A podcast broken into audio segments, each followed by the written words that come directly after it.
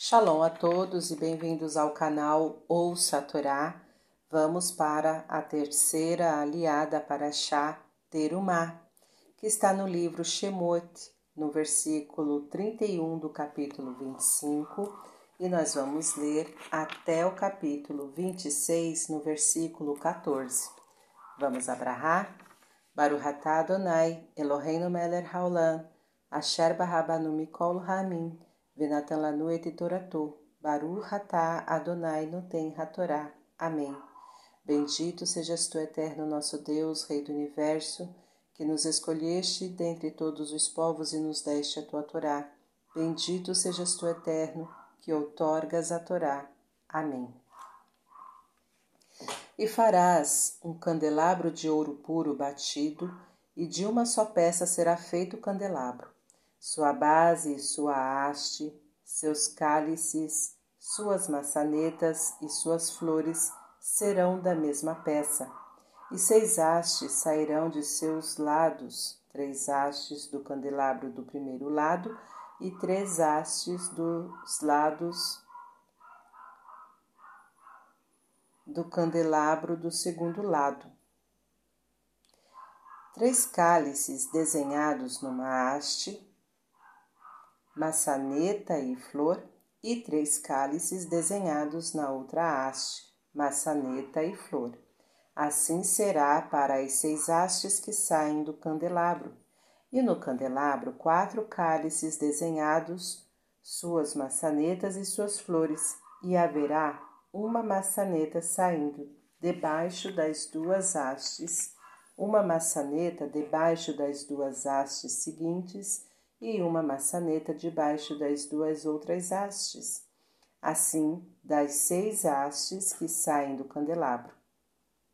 Suas maçanetas e suas hastes serão do mesmo, do mesmo. Todo ele será de uma só peça lavrada a martelo e de ouro puro e farás suas lâmpadas em número de sete, e acenderás suas lâmpadas, que iluminarão em direção ao seu, ao seu centro. E suas espevitadeiras e suas pazinhas serão de ouro puro. De um talento de ouro puro fará ele e todos estes utensílios. E vê, pois, e faze-o à sua semelhança, como te foi mostrado no monte e ao tabernáculo farás dez cortinas de linho torcido e tecido de lã azul celeste, púrpura e carmesim. E fará nelas querubins, obra de artista, comprimento de uma cortina, vinte e oito cúbitos e largura, quatro cúbitos, uma medida para todas as cortinas. Cinco cortinas estarão juntas a uma uma à outra, e cinco cortinas juntas uma à outra, e farás laçadas de tecido de lã azul celeste sobre a orla da cortina, de uma extremidade na junção, e assim farás na orla da cortina da extremidade, na segunda junção. Cinquenta laçadas fará numa cortina, e cinquenta laçadas no cabo da cortina que está na segunda junção, confrontando as laçadas uma à outra. E farás cinquenta colchetes de ouro e juntarás uma à outra com os colchetes, e o tabernáculo virá a ser um todo. E farás cortina de pelo de cabra para estender sobre o tabernáculo. Onze cortinas farás, comprimento de uma cortina trinta cúbitos e largura quatro cúbitos, uma medida para cada uma das onze cortinas, e juntarás as cinco cortinas à parte e as seis cortinas à parte, e dobrarás a sexta cortina frente à face da tenda, e farás cinquenta laçadas sobre a orla da cortina, no extremo, na junção, e cinquenta laçadas sobre a orla da cortina, na segunda junção. E fará colchetes de cobre cinquenta, e meterás os cochetes nas laçadas, e juntarás à tenda, e será uma só. E o resto que sobrar das cortinas da tenda, a metade da cortina que resta, será estendida sobre as costas do tabernáculo, e o cúbito daqui e o cúbito dali, na sobra do comprimento das cortinas da tenda, será estendido sobre os lados do tabernáculo daqui e dali, para cobri-lo. E farás uma coberta para a tenda de couro de carneiros tintos de vermelho e uma coberta de couros de tarrax por cima. Amém. Baruch atah Adonai, Eloheinu melech haolam, asher natan lanu Torah temet, v'hayeu lanatah betorreinu. Baruch atah Adonai, noten hatorá. Amém. Bendito sejas tu, eterno nosso Deus, Rei do Universo, que nos deste a Torá da verdade, e com ela a vida eterna plantaste em nós. Bendito sejas tu, eterno, que outorgas a Torá. Amém. Vamos então ao comentário, começando do versículo 31. Candelabro. Era feito de ouro e de uma só peça. Tinha sete braços e por base uma espécie de caixinha de três pés. As instruções para fazer o candelabro, a menorá, eram tão difíceis que o próprio Moisés não compreendia como fazê-lo até que Deus mostrou-lhe o modelo, conforme versículo 40 do capítulo 25. A tradição proíbe fazer um candelabro de sete braços, segundo esta descrição da Torá. O Zohar disse que a menorá simboliza a árvore da vida, Berraloterra, 148, e os seus sete braços, os sete planetas, ou as sete palavras que compõem o primeiro versículo do Gênesis.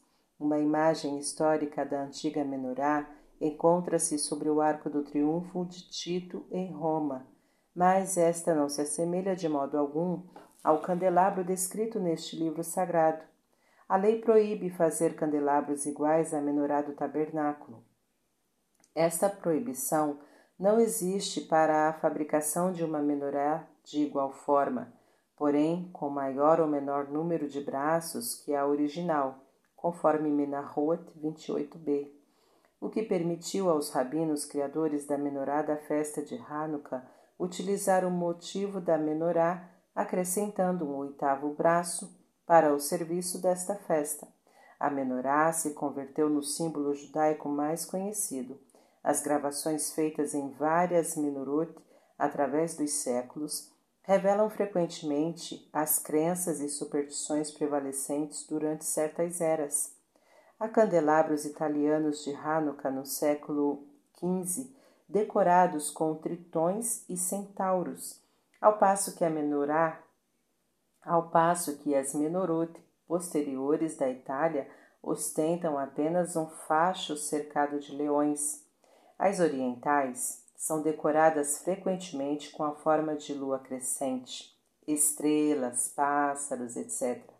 Porém, os velhos modelos russos e poloneses, inspirados no que escreve o livro Zorra, conforme B.A. Loterra, 148, dão destaque ao tema da árvore da vida.